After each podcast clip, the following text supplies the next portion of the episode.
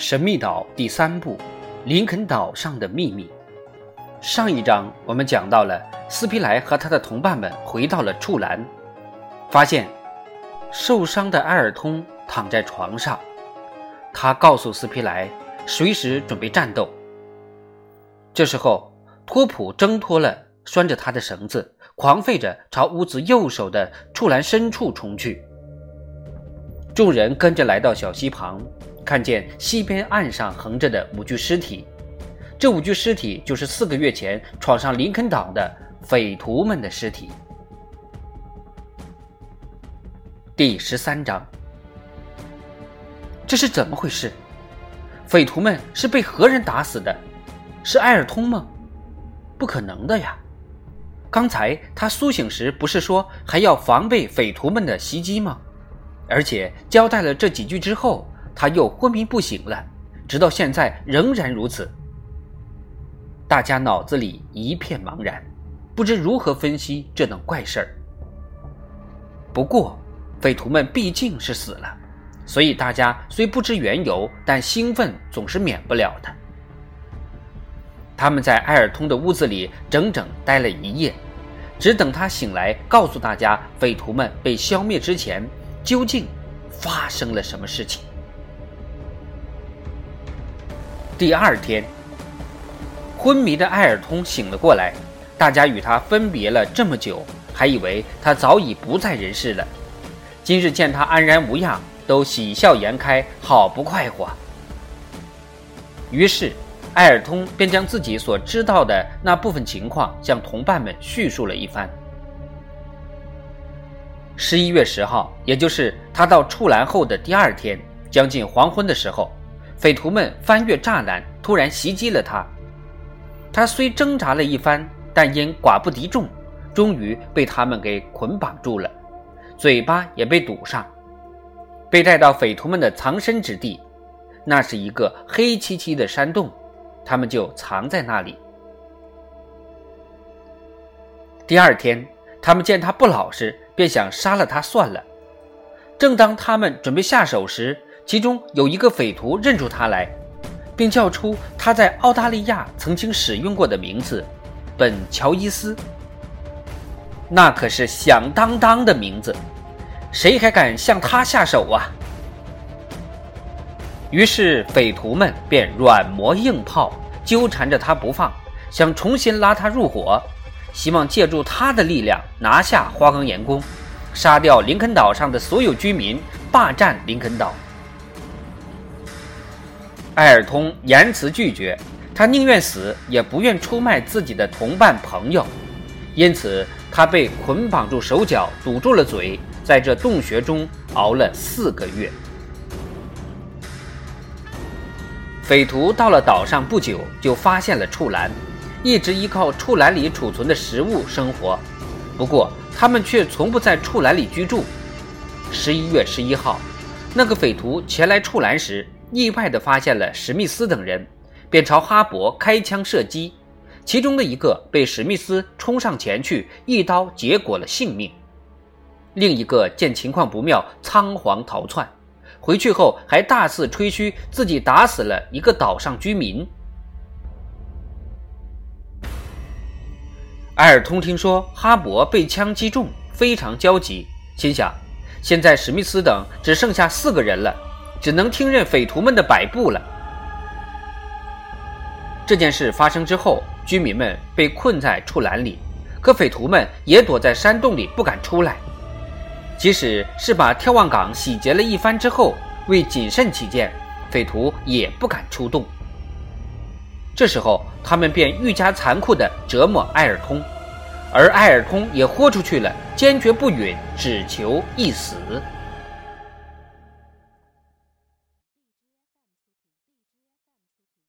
转眼间已是二月的第三个星期了，匪徒们只是偶尔走出洞外，潜入孤岛或前去南边海岸打猎，但一直想伺机行动。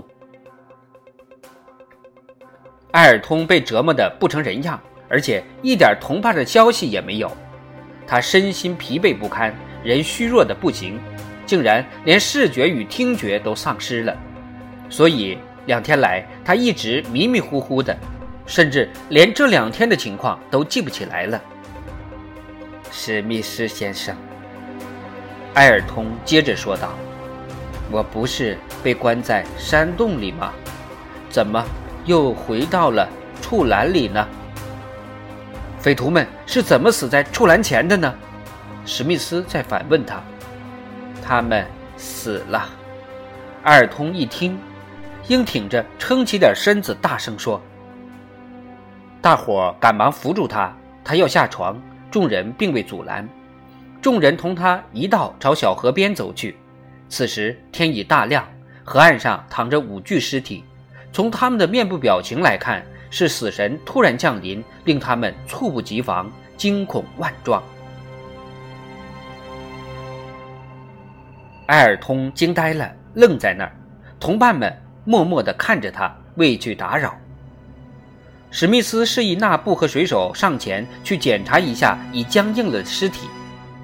尸体上未见任何明显伤痕，只有额头、胸脯、脊背和肩膀有一小红点。四具尸体全都如此，仿佛是挫伤，但却不知是何物所致。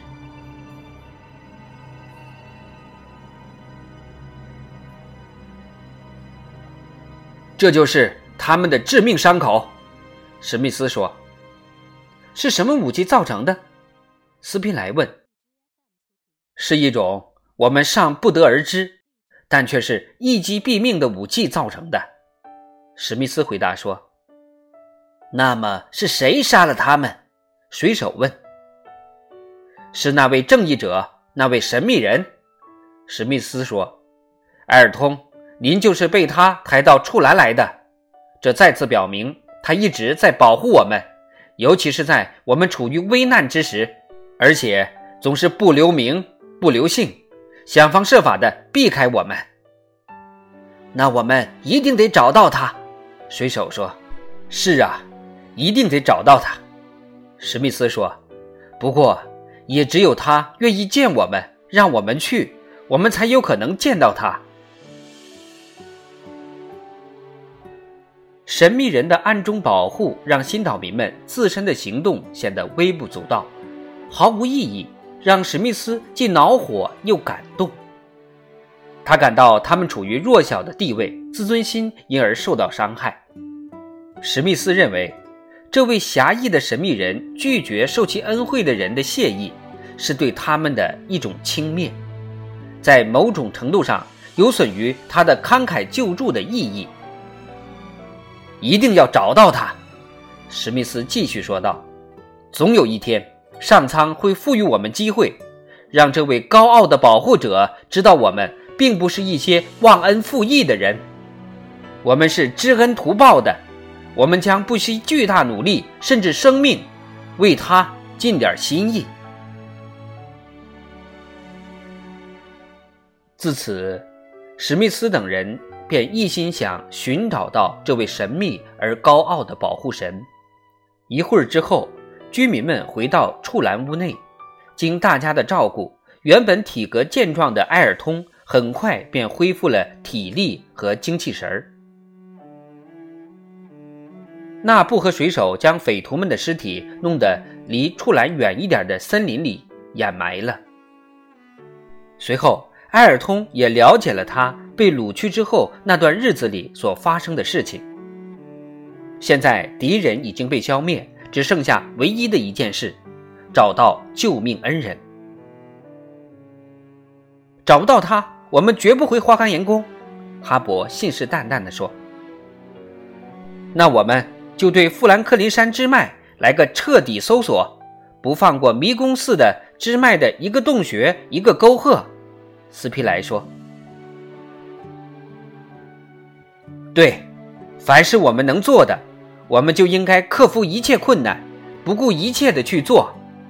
工程师说：“不过我还是得重复一下，只有他想见我们了，我们才有可能见到他。”那我们就驻扎在触栏这儿吗？彭克罗夫问。“对。”史密斯回答，“这儿储备充足，又位于我们搜索地区的中心。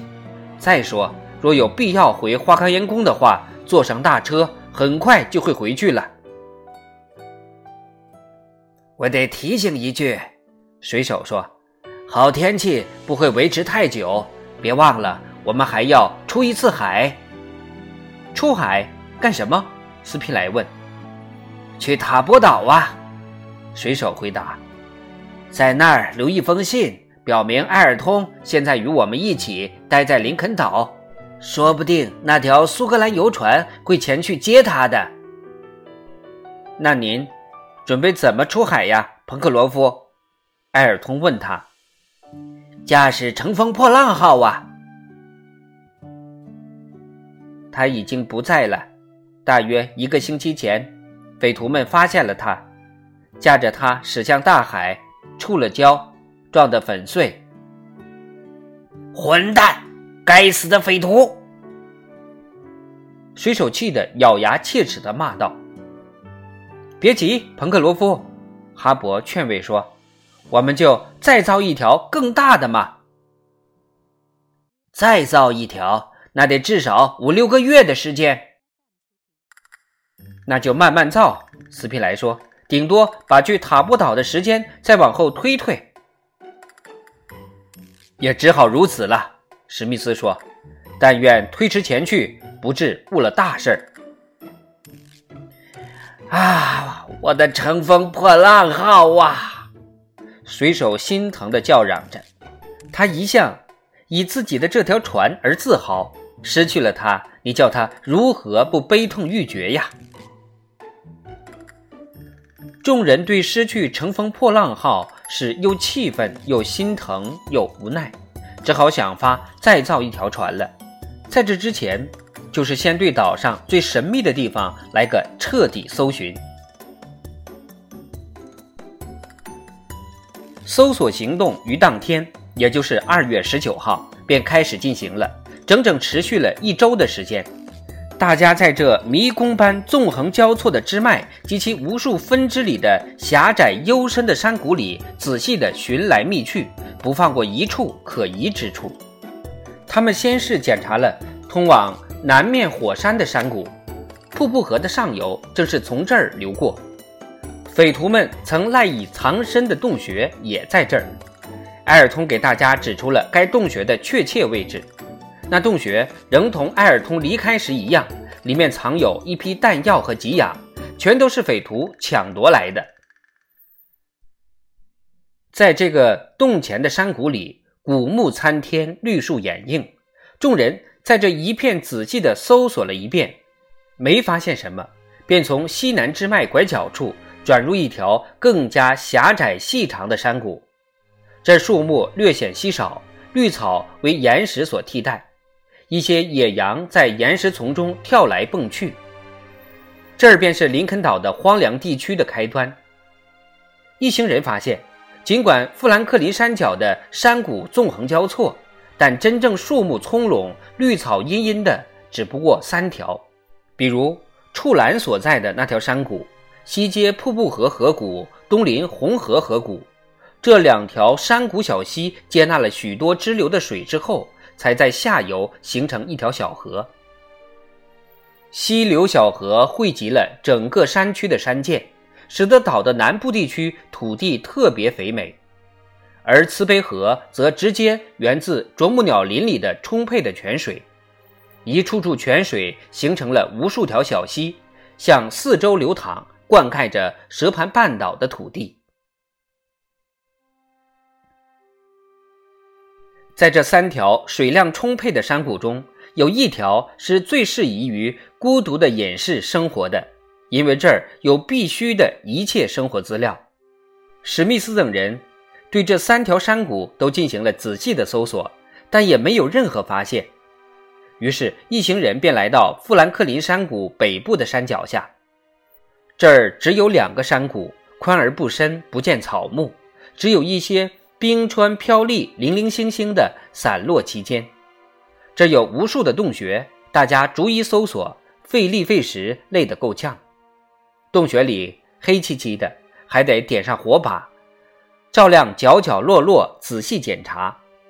但是同样也是一无所获，似乎这些洞穴从未有人进入过，也没有人碰过洞里的石头，它们仍旧保持着岛子形成时期火山把它们喷射出水面的样子。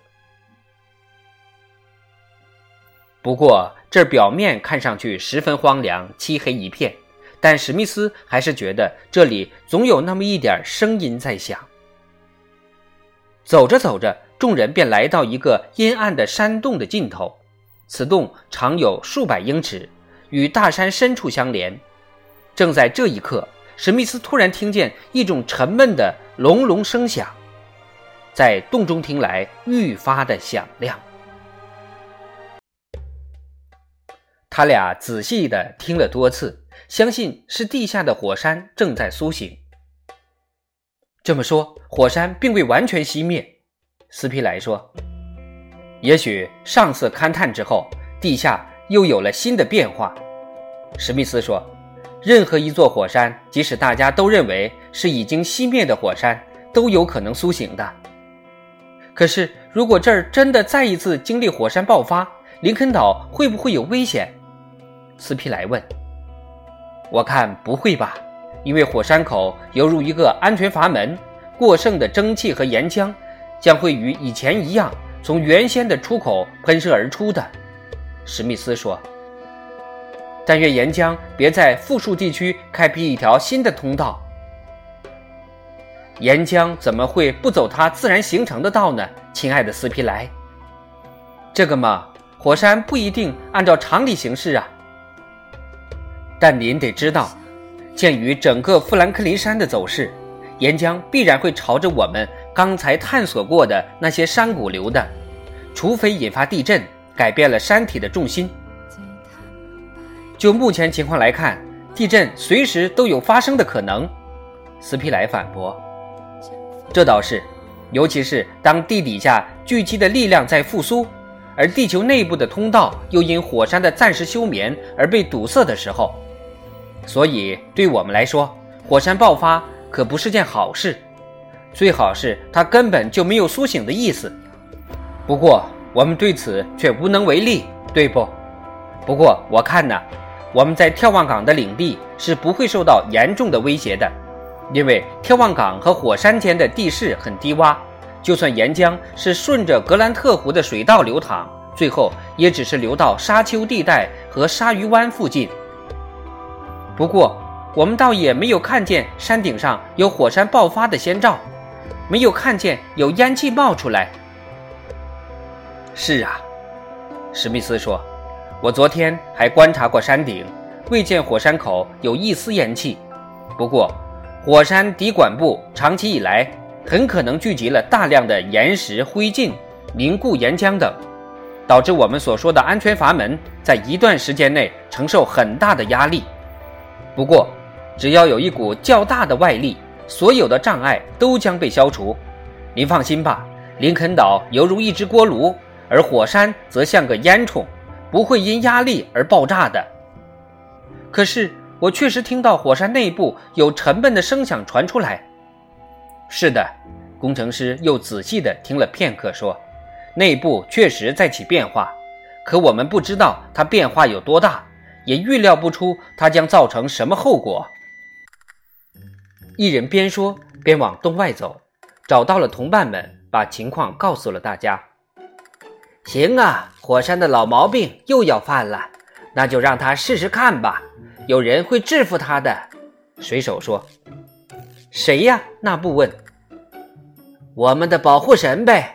火山只要一张嘴，他就会把他的嘴给堵上。”不难看出，彭克罗夫对神秘人是绝对的信服。是啊，神秘力量是无法估量的，而且他已显现过几次，而且他还一直没让新岛民们找到。二月十九号至二十五号，他们将搜索范围扩大到岛的南部地区，每块岩石都进行了仔细检查，一直搜索到山脚的最后一个地层。然后他们便转到沙丘地带进行搜索但结果都一样。既未见到人迹也未看到遗留物。大家感到无比沮丧气恼。不能总这么搜索下去他们在考虑还是先回去再说了。二月二十五号一行人回到花岗岩宫前拈弓搭箭。箭上系着一条双股绳，射向平台的门口，恢复了上下的交通。一个月后，也就是三月二十五号，大家在一起纪念了来岛三周年。